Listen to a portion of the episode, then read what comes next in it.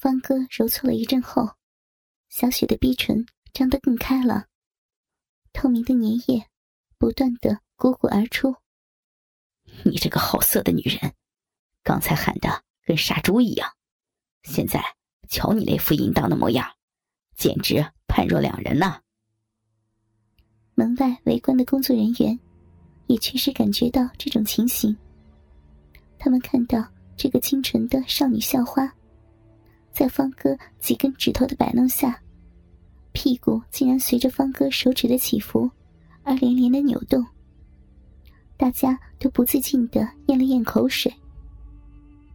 小雪完全无法控制身体深处传来的那股蠢动，只觉得有种说不出的爽快，不自觉的就呻吟出来。方哥满意的笑了，抬起小雪的屁股。举起他粗壮的鸡巴，对准逼唇中心，慢慢的将龟头送进去。接触的部分经过充分的诺湿，可以看到龟头慢慢陷进肉壁中。东东扛着摄影机，也慢慢靠近，将镜头对准交合处，列举特写的镜头。那边，导演则是用另外一具摄影机拍摄全景。以及小雪的表情，方哥一分一分的将鸡巴插入，舒爽的感觉让他闭上眼睛，慢慢享受征服美丽处女的感觉。而小雪则是感觉到粗大的鸡巴入侵自己的体内，快感中夹杂着痛楚。忽然，一阵强烈的剧痛传来，他不禁痛苦的大叫。啊啊不要！现场其他人看到这一幕，都热血上涌，难以冲动。阿强掏出自己的鸡巴，打起手枪。小陈不断的抚摸隆起的裤裆。方哥发现刺破小雪的处女膜之后，稍停了一下，再度进攻。小雪痛得屈起双腿。却让方哥取得更加的姿势插入。不一会儿，他的整根大鸡巴都已经完全没入小雪的小臂。他深深叹了一口气：“我终于干到你了，好爽，好爽啊！”小雪的泪水不断的流出，自己的初夜就这样给了这个丑男人。未来他该如何是好？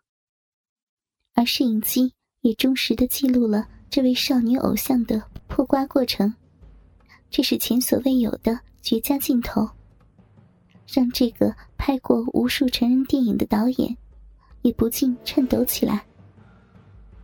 沙发上，方哥开始抽插起来，每一次的抽插都深深刺激着小雪的逼，刚破的处女膜混合着快感和痛楚。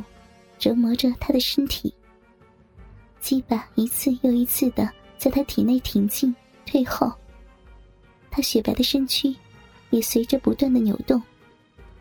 喘息混合着呻吟，狂乱的表现他的情欲。小雪觉得一波波的快感如海潮般的涌来，觉得似乎快要到达顶点了，心中不禁狂喊。你们大家都来看我吧，都来强暴我吧！方哥不断快速的反复抽插着，窄小的壁缝让他有莫大的快感。他不断高喊：“好爽，好爽啊！”大约抽插了一百多下，忽然觉得小雪的逼一阵紧缩，自己也感到一阵酥麻，再也忍耐不住，高潮来临前。倒也没有忘记导演的交代，赶紧拔出鸡巴，大量浓稠腥臭的精液喷射而出，便洒在小雪的脸上及雪白的奶子上，瘫在一旁。小雪也在高潮之后频频娇喘，导演这才满意的喊卡。忽然，门外的阿强冲了进来，将他的鸡巴。对着小雪的两腿根部抖了两下，就射出一股精液，乳白色的粘液瞬间沾满了小雪黑色的逼毛，以及红肿发胀的阴唇。然后，阿强扑通一声跪倒在地。导演走过来，在他头上用力打了一下。操！什么时候轮到你来献宝？此时，方哥站起身来，拾起衣裤，晃着疲软的鸡巴，向门外走去。哎，阿强，不错呀，可造之才。他想干，下次就让他干。今天就让女主休息好了。小雪睁开眼睛，强烈的灯光仍然照在她赤裸的身躯。周围人影幢幢，放肆的对着他指点谈笑，言辞淫秽之极。这些都曾经是和蔼可亲的工作伙伴，怎么突然间都变了样？就连方怡也夹杂在这些人当中，若无其事的谈论方才那场好戏。小雪叹了口气，坐起身来，捡起散落在地上的衣服残骸，照着胸前及下腹部，高潮的余韵仍然在她体内发酵。红红的脸颊像是喝醉酒一般，看起来另有一种颓废的美感。此刻的小雪脑中一团混乱，不明白自己究竟做错了什么，要受如此的折磨。想着想着，眼泪又婆娑的掉了下来。这时候，导演走了过来，笑笑的对他说：“小雪啊，表现的不错啊，干什么哭呢？”小雪再也忍不住。一个巴掌挥了过去，啪的一声脆响，导演的左脸立刻浮起一个红印。小雪遮盖身体的残衣也掉落了一片，右乳又露了出来。他慌乱的赶紧捡起来，将手环抱胸前。导演看了看，仍旧笑笑的说：“方哥操你，又不是我操你。”干嘛打我呀？这巴掌我可挨得冤枉啊！你们，你们是早就预先设计好的，联合起来欺负我。没错啊，我们本来就是专门拍 A 片的，是你自己笨，这么容易就被我们骗了。这年头，有谁想拍电影啊？A 片好赚多了。小雪没有想到，这一群人。原来根本就是拍小电影起家的。自己毕竟是涉世未深，一时不察，就这么跌进万丈深渊。想要后悔也已经来不及了。自己的贞操，毕竟已经毁了。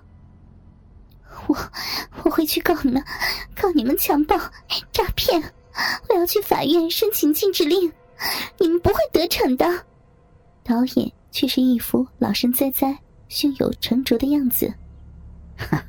告我们，没那么容易啊！当时是你自己签的约，要拍这部戏的，强暴，那是按照剧本演的。我们出钱，你来演戏，何来诈骗之理啊？小雪心下一凉，这，这是早就安排布置好的计划，我怎么这么傻？导演靠近他，拍拍他的肩膀：“小雪啊，听话，这是你的机会，也是我们的机会。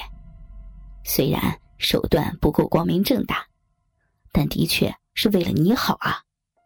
我保证，只要你配合我们，我们会让你红透半边天，绝对不会输给任何一个大牌的校花。将来演艺圈必然是你的天下。”即使你不愿意配合我们，今天这幕精彩的好戏，也够我们吃喝三年。但你仍然欠我们的戏约，只要我们告到法院，你倾家荡产也赔不起的。小雪大吃一惊，我我只签了这部戏，哪有欠你们的？导演挥挥手，小陈走了过来，拿了张纸递给小雪，眼睛还贪婪的看着小雪近乎半裸的身体。他接过纸细瞧，那正是先前他与大老板签的合约。可是，怎么会这样？原来只有一部戏的合约，变成了十部戏。不可能的，这合约是假的。导演抽回小雪手上的合约，交给小陈。怎会有假啊？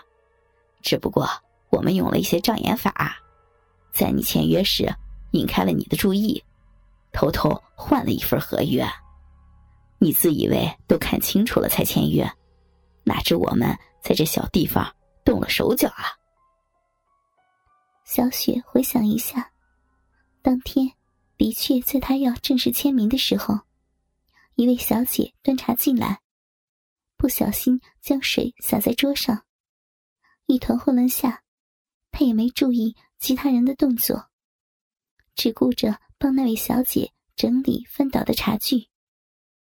等弄妥当之后，她也没有重新看合约，就签了名。想必就是那时候被人偷换了合约。唉，没想到父亲不在身边，我遇到这点小事就被人家骗了。